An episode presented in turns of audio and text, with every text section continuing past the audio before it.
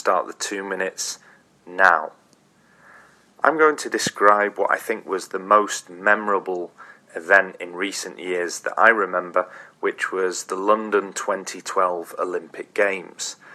This was a spectacular festival of sport over the course of several re- weeks here in uh, in England, and I think it was a once in a lifetime experience for us to have the Olympic Games in our own country. Um, I was unfortunately at home watching most of the Olympics on television. I didn't manage to go down to London to see any of the events in person, but I enjoyed them all on TV at, at home in my in my own house or sometimes with friends or family at their houses.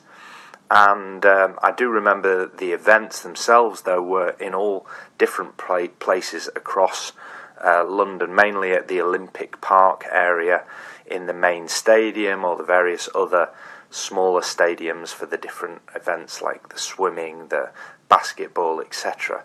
And I watched various of these different events when they were on television. As I said, I was watching uh, at home, usually on my own or with family or occasionally with friends. I remember, for example, watching uh, the 100 metres sprint race, which is probably considered to be the the most important or the most famous event in the Olympic Games. We often call it the the blue ribboned event, and there was a lot of hype and anticipation surrounding the 100 meters at the London Olympics because everyone wanted to see whether Usain um, Bolt would win again or whether anyone would be able to beat him.